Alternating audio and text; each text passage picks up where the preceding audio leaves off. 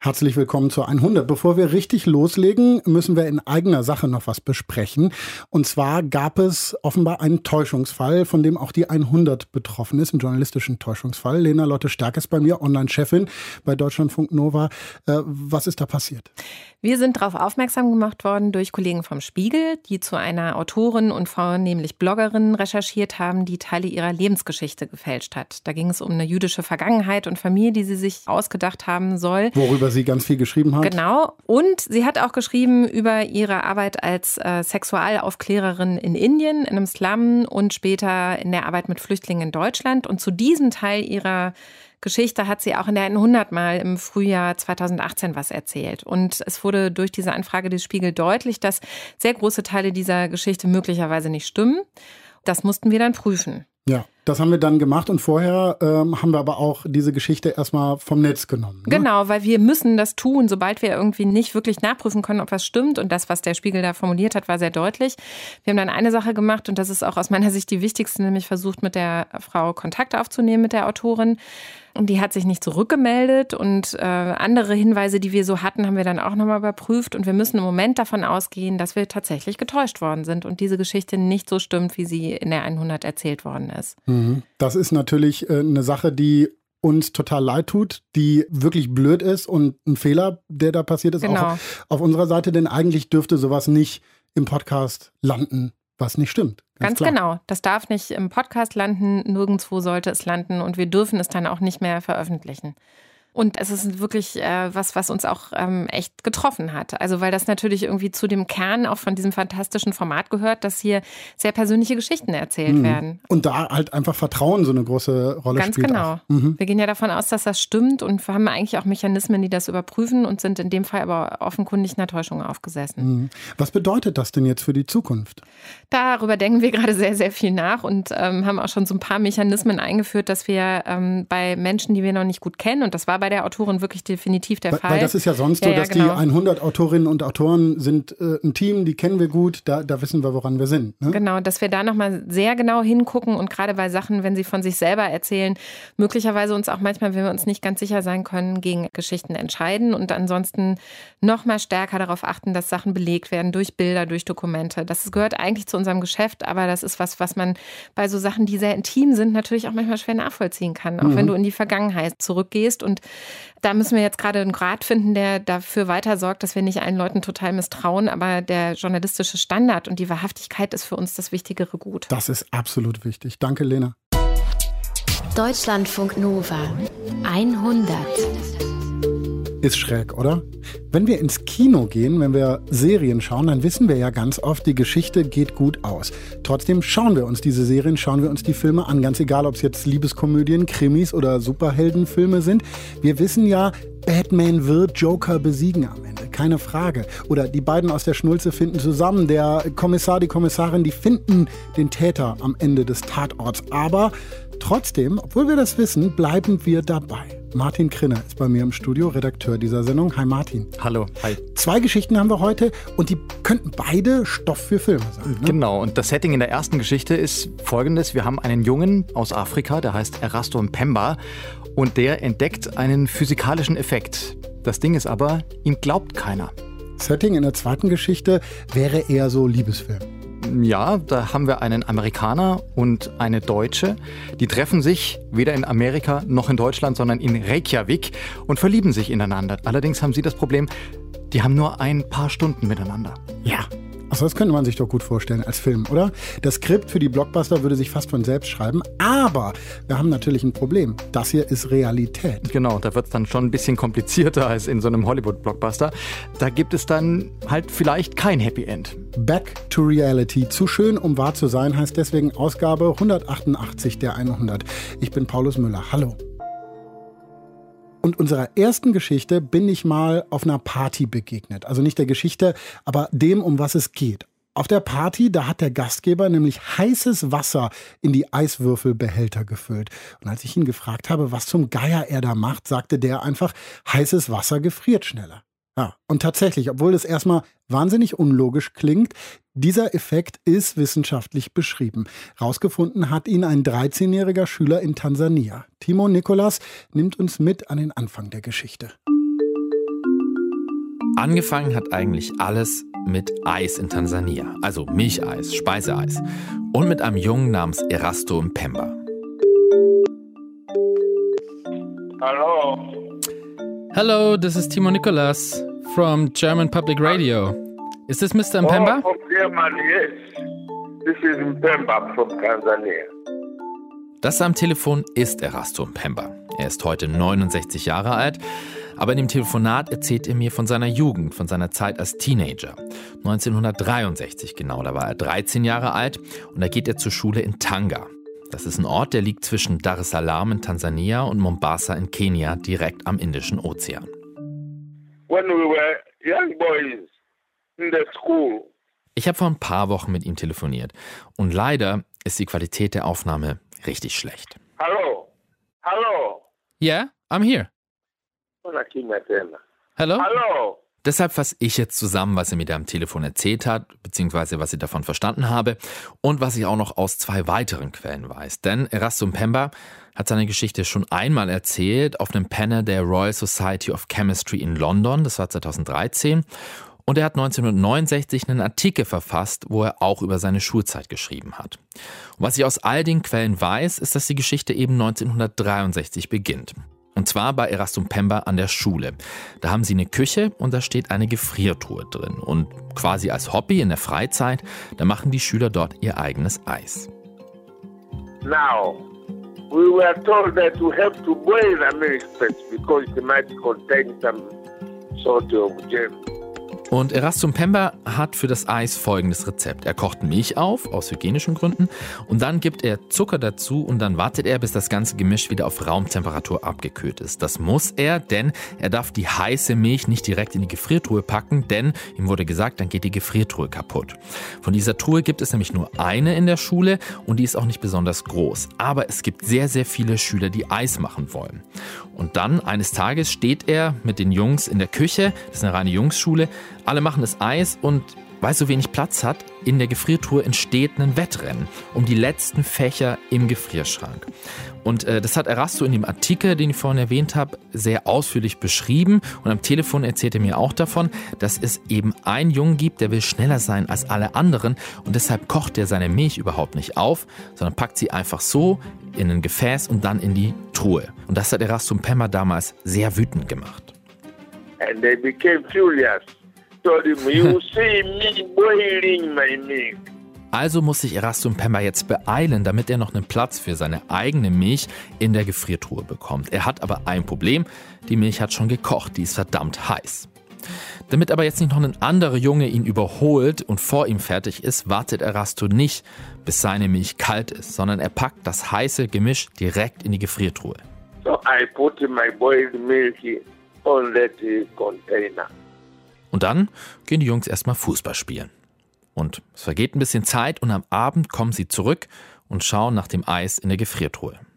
And when we came back in the evening, mine had frozen into solid cubes. Erastum Pember merkt, dass seine heiße Milch mittlerweile gefroren ist, während die Milch von dem Jungen, der ihn überholen wollte, die viel, viel kälter war, die ist noch teilweise flüssig. Also damit hat er jetzt nicht gerechnet. Warum auch? Also warum sollte eine heiße Flüssigkeit schneller gefrieren als eine kalte? Und genau das fragt er dann seinen Lehrer. Warum gefriert meine warme Milch schneller als kalte Milch? Oh boy. I went to see the teacher at school. Und der Lehrer, der antwortet ihm, das kann nicht sein. Du liegst falsch. Ähm, eine heiße Flüssigkeit kann nicht schneller gefrieren als eine kalte Flüssigkeit. He said, no, you are wrong. Und Erastum Pemba, der ist damals 13 Jahre alt, ne, der gibt sich damit erstmal zufrieden. Aber dann, ein paar Jahre später, da ist er auf der Highschool. Und da wiederholt er das Experiment, dieses Mal mit Wasser. Und da kommt er zum selben Ergebnis. Das heiße Wasser gefriert schneller als das kalte Wasser. Und auch an der Highschool, da geht er zuallererst mal dann zu seinen Lehrern, fragt, wie kann das sein? Und die sagen ihm wieder, es kann nicht sein. Du liegst falsch. At high school, I told my physics teacher, he was called Butcher. Einer seiner Lehrer sagt ihm, das passt nicht zu den physikalischen Gesetzen, die wir kennen, die Isaac Newton aufgeschrieben hat. Das ist eben keine richtige Physik, sondern das sei Mpemba-Physik. They called it Mpemba's physics. Was der Lehrer damit meint, ist folgendes. Es ergibt durchaus Sinn, dass am Anfang die kochend heiße Milch viel schneller abkühlt als die Milch, die nur Zimmertemperatur hat. Aber wenn das so ist, dann müssten sich ja diese beiden Flüssigkeiten, die Temperatur der beiden Flüssigkeiten irgendwann treffen. Also irgendwann müsste der eine Behälter mit Milch gleich warm sein wie der andere Behälter mit Milch. Denn in dem Moment, da unterscheidet sie eigentlich nichts mehr. Also wir haben zwei Behälter mit Milch und beide Flüssigkeiten sind gleich warm. Und laut dem Physiker Isaac Newton und seinem Abkühlungsgesetz, da müssten sie dann auch gleich schnell weiter runterkühlen. Warum also gefriert jetzt die heiße Flüssigkeit, die heiße Milch bei Erastum Pemba schneller? Die Frage lässt ihn nicht mehr los. Und eines Tages an der Highschool, da hat er dann wieder die Gelegenheit, diese Frage zu stellen. Denn ein Physikprofessor kommt zu Besuch von der Uni mit seinem Assistenten. Und der Physikprofessor, der heißt Dennis Osborne. Äh, mit ihm konnte ich leider nicht sprechen, denn er ist vor ein paar Jahren verstorben. Aber ich konnte mit seinem Assistenten von damals sprechen, Ray de Sousa. I am gonna record this, alright? Because okay, it's for a, course. for a radio, It's a radio. story. Yeah, right. radio It's radio. it's radio. Perfect. Yes. Ray de Sousa ist in den 1960er Jahren ein junger Labortechniker an der Universität von Dar es Salaam. Das ist die alte Hauptstadt von Tansania. Und damals besucht er mit seinem Chef Pembas High School. Also sein Chef, das ist Dennis Osborne, der ist Brite und leitet damals die Physikfakultät der Uni. and part of our trip was a visit to the uh, Mkwawa High School, and uh, we were doing these visits at high schools to encourage high school students to consider taking science university and then eventually becoming science teachers. Und gegen Abend, da gibt es an der Schule eine große Fragestunde mit den beiden Forschern. Und äh, es geht erstmal so um die, die Klassiker, also wie schaffe ich es an die Uni, wie werde ich Wissenschaftler, welche Noten brauche ich, sowas eben. Und dann, erinnert sich Ray de Sousa, gibt es einen Schüler, der aufsteht und eine ja, eher ungewöhnliche Frage stellt, eine Physikfrage. Oh, there was chaos. Uh, clearly, because the students had heard this question before. Und in dem Moment, da wird es im Klassenzimmer chaotisch, sagt er, da wird es laut. Der Schüler, der die Frage gestellt hat, ist Erasto Pemba. But Erasto's classmates just tried to stop him. Erasto Pemba will wieder wissen, warum gefriert heißes Wasser, fast kochend heißes Wasser, schneller als Wasser, das Raumtemperatur hat. they said, This can't be right. It's not Newtonian physics. You know, don't embarrass the school. But he insisted. He said he's been doing this experiment on his own for many years. And every time he gets the same result. So he was asking an eminent physicist, uh, Professor Osborne, for an explanation. Und Dennis Osborne, der hört ihm zu, der nimmt ihn ernst. Nach dem Motto, es gibt nichts, was es nicht gibt. you learn not to take anything for granted. And I think he just got used to the idea that we need to ask again. And I think also because he he noticed how humiliated uh, Erasto was when all the students started to say, "Oh, come on, sit down," or you know, "Why are you embarrassing the professor?" And he's a physicist. I think he wanted to give Erasto some some room, uh, and and and that's when he said, "Ask me the question again. Tell me what happened." Immer alles hinterfragen. Das war der Ansatz von Dennis Osborne, erzählt mir Ray de Sousa.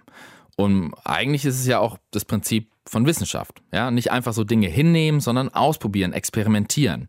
Und im Zweifel eben auch mal Isaac Newton in Frage stellen. Dennis Osborne und Ray de Sousa versprechen Erastum Pemba an der Uni Experimente durchzuführen, selbst nachzuforschen, obwohl sie ehrlich gesagt nicht glauben, dass da irgendwas dran ist. Und weil es in dem Labor keinen passenden Gefrierschrank gibt, da bauen sie einen ganz normalen kleinen Kühlschrank um, in dem die Mitarbeiter normalerweise ihr Mittagessen aufbewahren. So we just converted a regular kitchen freezer uh, compartment. We insulated the base, etc., and we did our experiment there. And and I think I recall uh, there was a technician team that that I was leading, and we were doing the experiment literally every day. And uh, each time, uh, yeah, the the warm, the hot liquid froze quicker. So we wrote all our results. Über zwei Monate lang experimentieren sie äh, mit verschiedenen Wassertemperaturen, mit verschiedenen Behältern und sie kommen immer zu dem gleichen Ergebnis. But the results were clear. The results were absolutely clear. Warmes Wasser gefriert schneller als kaltes Wasser. Und das ist genau das Ergebnis, das ja eigentlich nicht sein kann. Und weil das so eine spektakuläre Entdeckung ist, lädt Professor Osborne den Entdecker des Effekts, also Erastum Pemba, in die Hauptstadt ein, an die Universität. Erastum Pemba erfährt davon von seinem Schulleiter.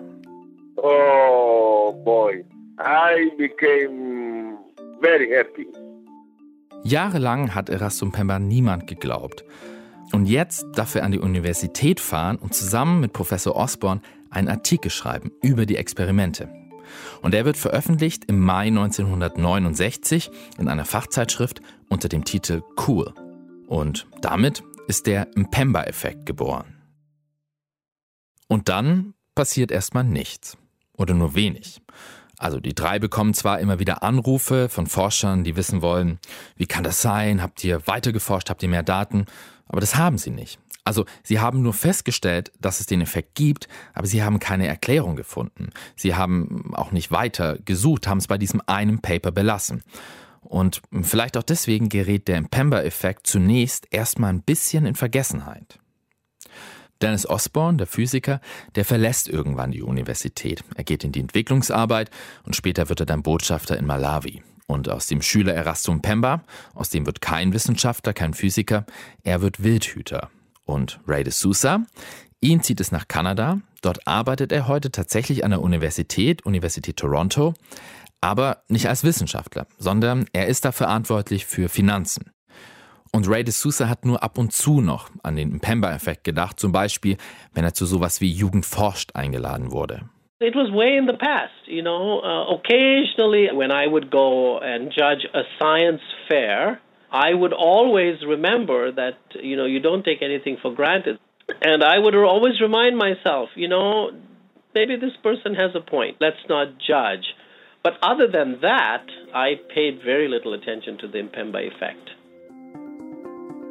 So what you were seeing there was some boiling water and some water at room temperature each being placed in a freezer. Bis 2012 die Royal Society of Chemistry im Fernsehen der BBC die Zuschauer dazu aufruft, herauszufinden, warum heißes Wasser schneller friert als kaltes.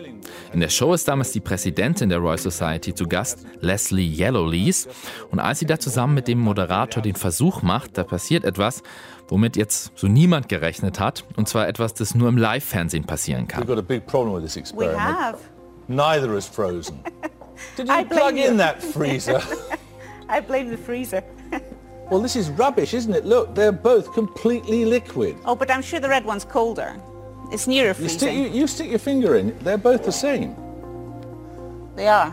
This is a completely rubbish experiment. Well, Das Experiment mit dem Mpemba-Effekt schlägt fehl. Trotzdem fordert Leslie Yellowlees die Zuschauer auf, zu Hause das auszuprobieren. But if this were going properly, if someone had plugged the fridge in or whatever, um, the red one, I think, is the hot, Hot one, one, the yes. boiling one, Yes. would have frozen by now. it would have frozen by now. and, and the one at room temperature wouldn't Would have not, frozen. it would still be liquid. And So- people can go and do that at home. Sie will herausfinden, was bis dahin niemand so genau weiß, nämlich warum warmes Wasser schneller gefriert als kaltes. So what is it you're looking for? We're looking to find this, why this happens. We don't know. Die Royal Society of Chemistry ruft einen Wettbewerb aus mit Preisgeld, um herauszufinden, warum der Mpemba-Effekt stattfindet. Denn Dennis Osborne und Erastum Pemba konnten damals eben die Hintergründe nicht klären. Und die Royal Society bekommt 22.000 Vorschläge zugeschickt. Vorschläge, Erklärungsversuche für diesen Effekt. Und weil der Wettbewerb so viel Aufsehen erregt, meldet sich die Royal Society of Chemistry bei den Entdeckern des Effekts. Und die Veranstalter laden 2013 Dennis Osborne, Ray de Sousa und Erastum Pemba nach London ein. Und als ich mit Ray de Sousa darüber spreche, erinnert er sich, dass es damals in London ja ein ziemlich emotionales Wiedersehen war. It was very emotional because, you know, it brought uh, decades of silence together on a question that he raised that we had literally forgotten about. Am 10. Januar 2013 findet dann die Preisverleihung statt für den Wettbewerb und davor gibt es nochmal einen Panel, eine Diskussionsrunde mit den drei Entdeckern des Effekts, also Dennis Osborne, Ray de Sousa und Erastum Pemba. Die erzählen da auch einfach nochmal ihre Geschichte und Erastum Pemba fängt an. My story began back in 1960s in my home region in Tanzania. Am Ende der Show, die über eine Stunde geht, wird der Gewinner bekannt gegeben. Das ist ein junger Forscher aus Zagreb, Nikola Bregovic. Und Bregovic vermutet, dass da zwei chemische Effekte eine Rolle spielen. Zum einen Supercooling und dann noch Konvektion. Also, Supercooling, so heißt das Phänomen, dass eine Flüssigkeit unter ihren Gefrierpunkt abkühlt, aber trotzdem flüssig bleibt. Und Konvektion bedeutet, dass die heißen Moleküle im Wasser anfangen zu zirkulieren und sich dadurch die Temperatur der Flüssigkeit schneller verändert. Und diese beiden Effekte zusammen, so eben seine Theorie, könnten den Mpemba-Effekt erklären. Und eigentlich wäre das Happy End der Geschichte damit perfekt. Rastum Pemba, der Schüler, macht eine Entdeckung, niemand glaubt ihm, manche machen sich über ihn lustig und dann kommt eines Tages ein Physiker an die Schule und plötzlich wird er ernst genommen. Und Impemba wird berühmt, beziehungsweise der Name Impemba wird berühmt, der Impemba-Effekt. Und jetzt am Ende gibt es sogar einen plausiblen Erklärungsansatz für das Phänomen, das bisher niemand erklären konnte. Und hier könnte jetzt die Geschichte eigentlich enden, wäre da nicht dieses eine missglückte Experiment im Fernsehen der BBC. We've got a big problem with this experiment. We have. Neither is frozen. well, this is rubbish, isn't it? Look, they're both completely An dem. Abend Oh, sitzt auch Henry Burridge vor dem Fernseher und er schaut live zu, wie das Experiment in der BBC-Sendung fehlschlägt. Henry Burridge ist Wissenschaftler, er ist Ingenieur und er forscht zu der Zeit an der Universität Cambridge. Und er hat plötzlich Interesse an dem Impemba-Effekt, auch wenn da jetzt das Experiment fehlgeschlagen ist. I was inspired by it really that um, such a simple thing as the cooling of water uh, seemed to be posing such a, a mystery to the scientific community. Um, and so I, I started to think that perhaps this is something uh, I could investigate. Sein Fachgebiet in Cambridge sind Flüssigkeiten. Und er denkt sich damals, vielleicht finde ich ja heraus, warum der Impemba-Effekt existiert. Denn dass er existiert, daran glaubt er fest. Denn die Royal Society sagt ja, er existiert. Und klar, im Fernsehen ist das Experiment schiefgelaufen, aber vermutlich war es einfach ein schlechter, ein billiger Kühlschrank. In my mind, it, it wasn't a question of whether the Mpemba effect existed, it was a question of why it existed. And that was particularly inspired by this Royal Society of, of Chemistry competition. I sort of thought, well, if, if a Royal Society uh, of scientists says it exists, I, I suppose I thought, I thought it must. Also fangen er und sein Kollege Paul Linden an, eigene Experimente durchzuführen, denn sie wollen tatsächliche Beweise finden, warum der Effekt existiert. Und sie definieren den Impemba-Effekt für diese Experimente wie folgt. Wenn zwei komplett identische Behälter mit Wasser unter identischen Bedingungen auf 0 Grad herunterkühlen und dabei das heiße Wasser schneller 0 Grad erreicht als das kalte, dann, voilà, haben wir den Impemba-Effekt.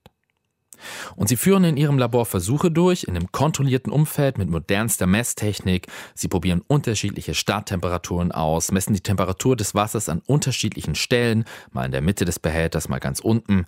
Und sie wiederholen die Versuche immer wieder, um zufällige Resultate auszuschließen. Und sie kommen immer zu dem gleichen Ergebnis. Very disappointingly, however hard we tried, we could never observe the occurrence of, of a Mpemba effect within water. In our experiments, if we carefully controlled everything and we fairly compared the data, then the cold samples always reached zero degrees more quickly than the hotter samples. Egal bei welcher Temperatur Sie anfangen, wie groß die Temperaturunterschiede sind, das kühlere Wasser landet immer schneller bei 0 Grad als das heißere. Damit hat Henry Burridge nicht gerechnet. I was very disappointed actually because I'd put an enormous amount of of effort and and hope into this investigation. I really thought that it would be an exciting finding to prove why the Mpemba effect um, occurs. Also, was tun mit den Ergebnissen? Henry Burridge und sein Kollege Paul Linden fangen an, Daten zu sammeln. Sie wollen wissen, bei welchen Experimenten, von welchen Forschern hat das heißere Wasser überhaupt schneller die 0 Grad erreicht. Und ihr Ergebnis ist, dass zunächst mal überhaupt nicht alle Studien den Pemba-Effekt beobachten konnten. Und alle, die ihn beobachtet haben, die haben das nur, wenn die Temperaturunterschiede der beiden Wasserbehälter super gering war. Also zum Beispiel das eine Wasser hatte 24 Grad und das andere 25 Grad. Und zur Erinnerung, beim Pemba waren es ursprünglich mal 35 Grad und fast 100 Grad. Und das Problem, wenn der Temperaturunterschied aber sehr gering ist, sagt Henry Burrage, ist folgendes. Es könnte sich dann auch einfach um Messfehler handeln.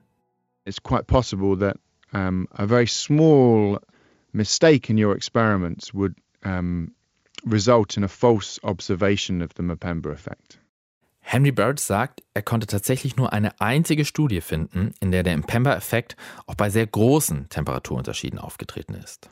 And there's only one data set that that we examined where really strong observations, and that was for two or three of the experiments that were carried out by the technicians at Dar es Salaam University. Das sind die Experimente aus der Studie von Dennis Osborne und Erastum Pemba, die sie 1969 veröffentlicht haben. Und dafür haben sie ja damals einen ganz normalen Kühlschrank umfunktioniert als Gefrierschrank. Ein Kühlschrank, in dem die Mitarbeiter sonst ihren Lunch aufbewahren. Könnte es also sein, dass der Mpemba-Effekt einfach auf Messfehlern beruht oder auf unsauber durchgeführten Experimenten? Gibt es den vielleicht überhaupt nicht? Ray de Sousa, der Labortechniker von damals, sagt, doch, klar, natürlich. Seine Ergebnisse sind korrekt. I mean, you, you did all the experiments and you're very certain of, of your findings during that time. Oh, absolutely, right? I'm very certain of my findings. If I had known, if I had known then that 50 years later, this would be a question that was asked, I would have brought my notebooks with me. Unfortunately, you know, I left Tanzania with no scientific material, but absolutely I am sure. And today I would repeat the experiment. Erastum Pemba selbst kennt die Studie von Henry Burrage nicht. Ich habe ihm davon noch nicht erzählt. Und zwar aus folgendem Grund. Die Verständigung zwischen uns war so schlecht und die Telefonleitung sowieso, dass ich ihm das nicht hätte erklären können. Also was genau die Studie herausgefunden hat, aber eben auch, dass sie kritisiert wird. Denn es gibt Wissenschaftler, die nicht mit Henry Burrage und seinem Kollegen übereinstimmen, die Schwächen in der Studie sehen. Und zwar vor allem darin, dass bei Burrage 0 Grad die Ziellinie war. 0 Grad kaltes Wasser und nicht Eis.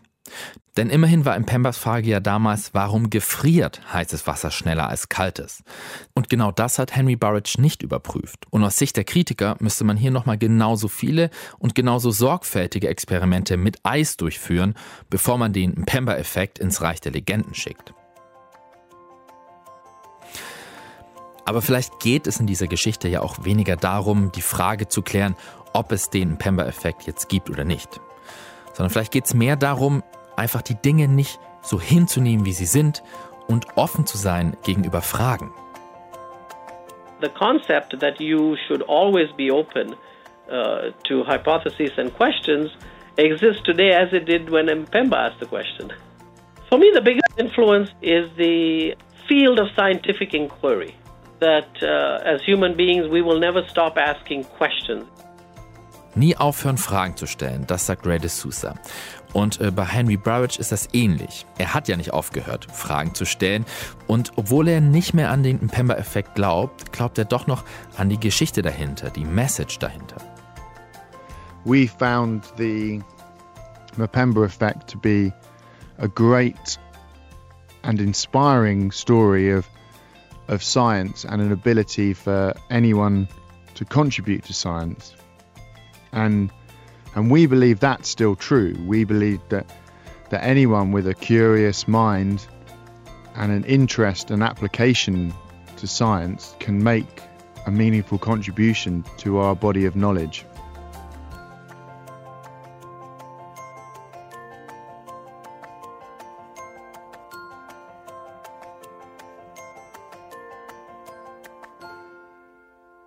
Timo Nikolas hat uns die Geschichte erzählt vom Mpemba-Effekt. Interessant, Martin, ist ja, äh, dass die Hoffnung die ganze Zeit bei mir wahnsinnig groß war, dass der Effekt dann doch irgendwann bewiesen wird, oder? Ging dir das auch so? Ich habe ehrlich gesagt nach der Geschichte so ein bisschen die Hoffnung aufgegeben. Also, naja, aber man weiß ja nie. Was ich auf jeden Fall faszinierend an der Sache finde, oder was ich mich gefragt habe, ist, warum zum Geier ist es noch nicht abschließend geklärt. Also ich meine, die Physiker äh, fotografieren schwarze Löcher im Weltall, die bauen riesige Teilchenbeschleuniger, ja, äh, und beschäftigen sich mit abgefahrensten Theorien und Fragestellungen. Aber das haben sie noch nicht geklärt. Warum? Wahrscheinlich haben sie es deswegen nicht geklärt, weil es eigentlich nur für denjenigen interessant ist, der sich jetzt irgendwie für seinen Gin Tonic Eiswürfel macht. Ansonsten die Relevanz ist einfach nicht so groß, würde ich mal sagen. Eiswürfel in Gin Tonics haben für mich auf jeden Fall große Relevanz, aber naja, vielleicht hast du recht. Du hast aber mal ein Experiment dazu gemacht, ne? Genau, ich habe den Impemba-Effekt auch mal ausprobiert. Vor ein paar Jahren habe ich einen Beitrag dazu gemacht hier für das Programm und ich habe das so ähnlich gemacht, wie Ray de Sousa das auch beschrieben hat. Ich habe das zu Hause wirklich in meinem ganz normalen Gefrierschrank gemacht. Und, und, und? naja, also, ähm, bei mir gab es auch wirklich kein eindeutiges Ergebnis. Verdammt. Ich habe das damals nur darauf geschoben, dass ich halt keine Messgeräte da hatte und dass ich das Experiment nicht so hundertprozentig kontrollieren konnte. Das Einzige, was bei mir definitiv rausgekommen ist, dass ich meinen Gefrierschrank danach abtauen musste, weil er das viele warme Wasser nicht vertragen hat. ja, okay, das ist auf jeden Fall ein Effekt, der damit bewiesen wäre.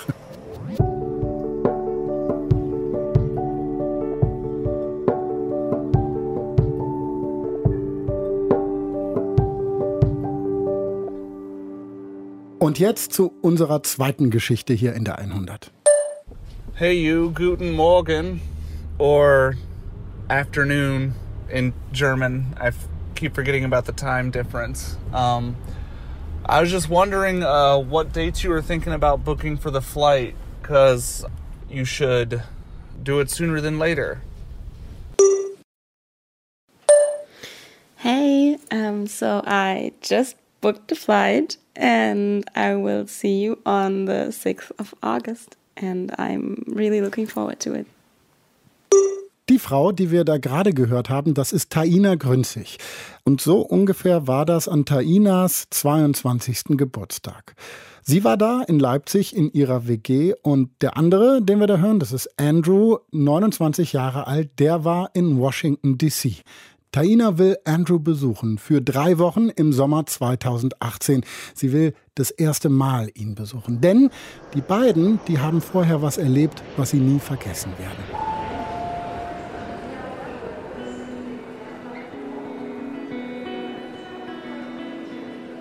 Zwei Monate bevor ich diesen Flug nach Washington gebucht habe, da stand ich an einem ganz anderen Flughafen und zwar in Reykjavik. Also ich war eigentlich auf dem Weg in die USA und ähm, hatte aber eben einen Zwischenstopp in Reykjavik in Island.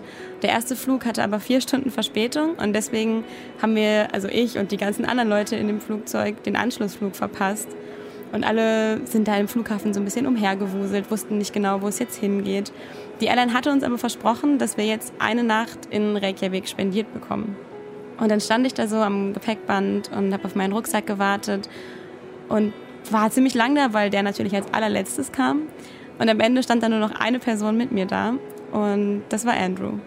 Er ist mir direkt so aufgefallen, weil ich ihn ziemlich niedlich fand. Er hatte so eine Basecap auf und ein beiges T-Shirt und eine braune Hose. Sein linker Arm, der war so voller Tattoos und er ist so ziemlich dünn und wirkt fast so ein bisschen verschroben, aber ich fand es ziemlich niedlich. Und dann ist er einfach rausgegangen.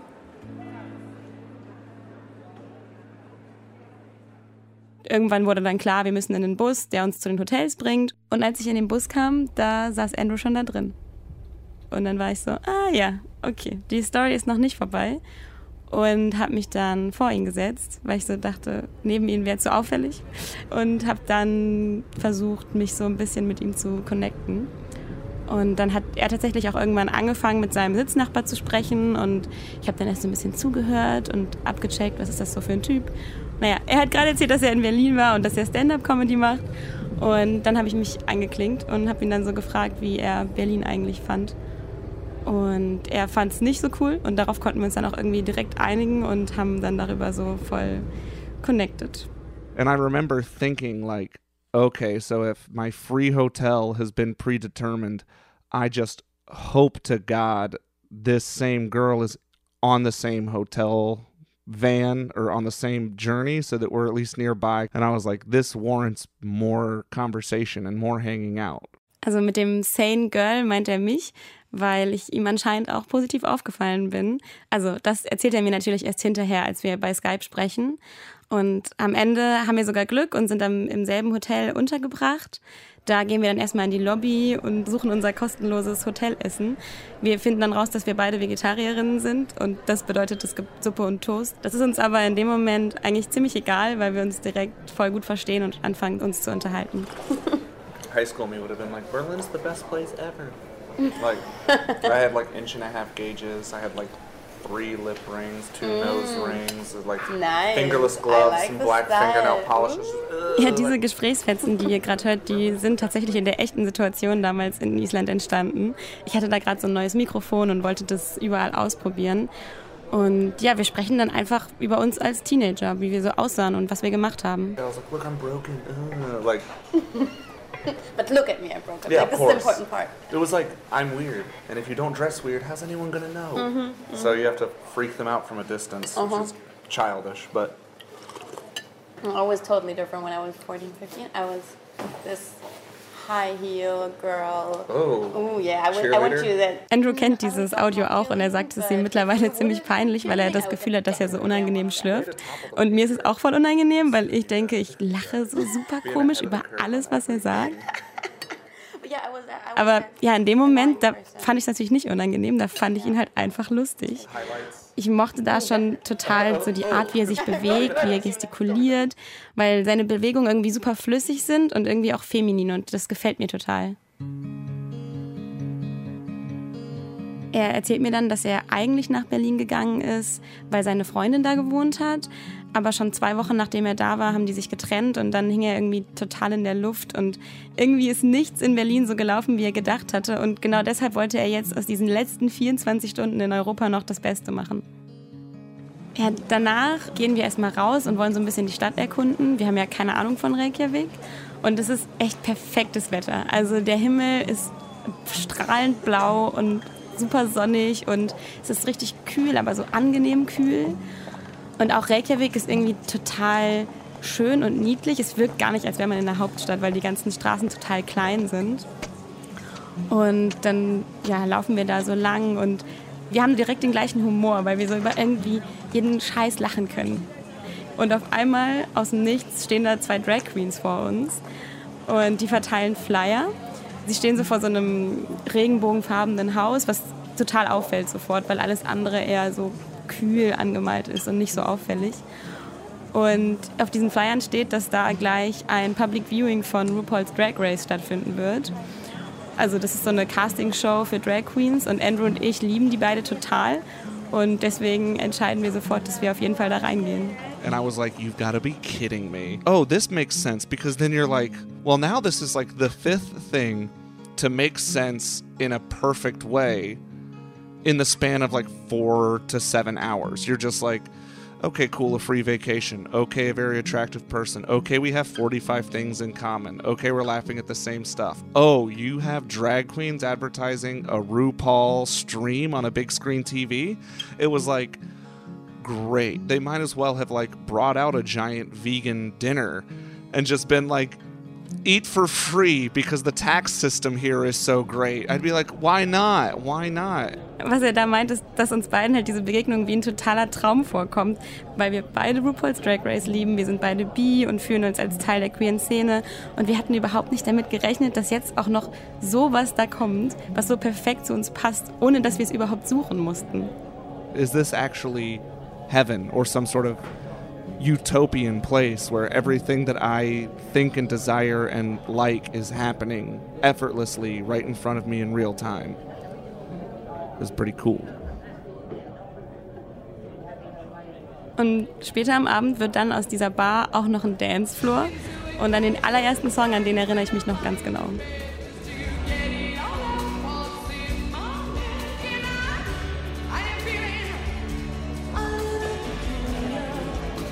Außer Andrew und mir sind da auf der Tanzfläche eigentlich nur drei andere Personen. Also es könnte auch peinlich sein, da jetzt einfach völlig hemmungslos zu tanzen, aber war es uns in dem Moment überhaupt nicht. Wir singen und kreischen mega ausgelassen, weil wir die Songs auch einfach richtig gut finden und die DJ spielt auch einen Klassiker nach dem anderen. Andrew und ich kommen uns dann beim Tanzen langsam näher. Es ist so dieser ganz klassische Moment. Irgendwann kommen mehr Berührungen Und der Tanz wird so ein bisschen enger und dann kommt so dieser klassische Moment, wo sich unsere Augen treffen und wir kurz stoppen und dann kommt, was kommen muss und wir küssen uns.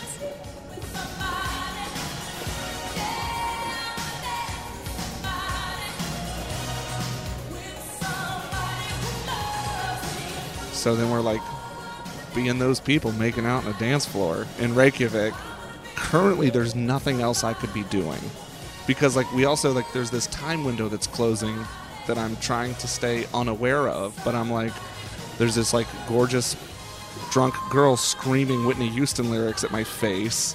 I was like, yes, this is like uh, I'm living this life to its fullest right now.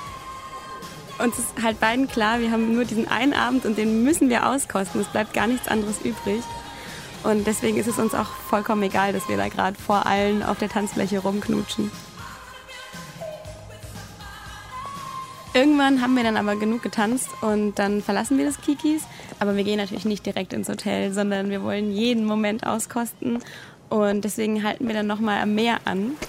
Und das Meer ist halt tief schwarz, es ist ja nachts. Und wir stehen dann in so einer Bucht und auf der anderen Seite ist so ein schneebedeckter riesiger Berg. Und über uns ist der Mond und also es ist völlig surreal, die ganze Situation. Und dann fangen wir einfach an zu schreien, so richtig laut und richtig lang. Und ich weiß, es klingt jetzt mega kitschig und es war auch sehr kitschig, aber in dem Moment war es halt echt einfach perfekt. Irgendwann gehen wir dann aber natürlich doch zurück ins Hotel und das Bett in meinem Zimmer, das bleibt in der Nacht auf jeden Fall ungenutzt.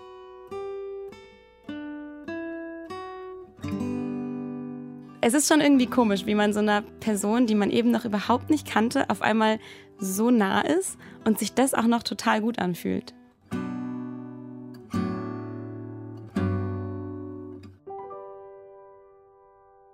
am nächsten Morgen, da ist uns halt klar, dieser Tag, diese Nacht, diese krasse Zeit ist halt eigentlich schon vorbei.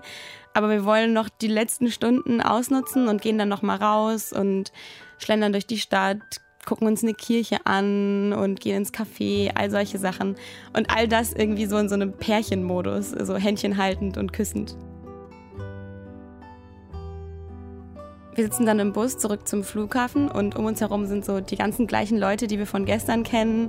Da war eine Mama, die sich total gefreut hat, wieder zu ihrem Sohn nach Detroit zu kommen und der Typ, der gestern neben Andrew im Bus saß, der mega Bock hatte auf die Partys in San Francisco und so ein total genervtes Paar, was jetzt wirklich endlich nach Hause wollte und dazwischen sitzen halt wir zwei, aber ganz anders als gestern, weil gestern waren wir zwei Einzelpersonen und jetzt sind wir wir, die wir zum Flughafen fahren und eigentlich gerne noch bleiben würden in dieser Situation. Und dann frage ich Andrew, was er eigentlich glaubt, wie hoch die Chancen sind, dass wir uns wiedersehen. And you said 30%.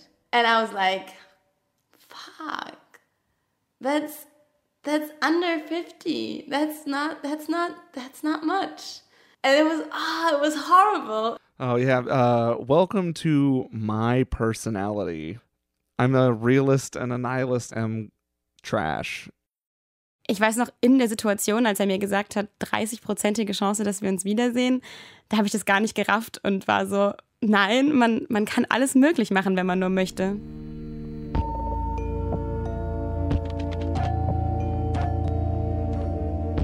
Ja, aber dann kommt natürlich der Moment, wo Andrew zu seinem Geld muss und ich muss zu meinem Geld. Und ich erinnere mich noch, da war so ein langer Gang und am Ende des Gangs war mein Geld und wir sind da so lang gelaufen, Händchen haltend und haben auf einmal aufgehört zu sprechen. Wir gehen dann auf das Gate zu, bis zu dem Moment, an dem Andrew mit seinem Ticket da nicht weiterkommt. Wir bleiben stehen und gucken uns an und dann fangen wir tatsächlich beide an zu weinen. To the dot 24 hours ago I didn't know you.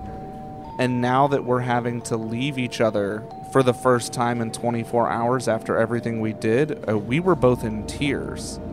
I was just like, I can't believe that I have emotions, not because of anything that happened in Berlin and not because of anything that's about to happen back in DC, but because I'm walking in the opposite direction of you, and that did not feel right.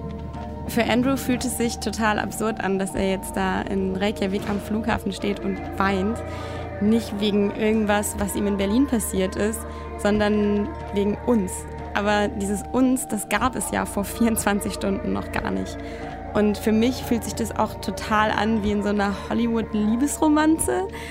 Und wie in so einer richtigen Hollywood-Liebesromanze kommt dann natürlich auch der ganz dramatische Abschied. Wir halten uns noch so an den Händen und dann steige ich auf die Rolltreppe und dann schauen wir uns an und die Rolltreppe fährt nach unten und dann berühren sich unsere Hände nicht mehr und dann verlieren sich auch unsere Augen und Andrew ist weg. Wenn die Geschichte jetzt 50 Jahre früher passiert wäre, dann wäre sie wahrscheinlich an der Stelle vorbei. Aber jetzt gibt es halt Skype und Facebook und WhatsApp und Instagram und so drei Millionen Möglichkeiten, dass wir in Kontakt bleiben. Und die Möglichkeiten nutzen wir natürlich auch. Also direkt nachdem wir uns verabschiedet haben, schickt er mir ein trauriges Selfie, ich schicke ein Selfie zurück. Nachdem ich ankomme in, in Boston, da habe ich schon eine Nachricht von ihm und dann schicken wir uns die ganze Zeit einfach Videos und Fotos. Und das geht auch noch ein paar Wochen so weiter. Also auch nachdem ich dann schon wieder in Deutschland bin, skypen wir ziemlich viel und schreiben auch fast jeden Tag. Und ich höre mir so jede Sprachnachricht drei bis viermal an, weil ich seine Stimme so toll finde und diesen ganzen Kram.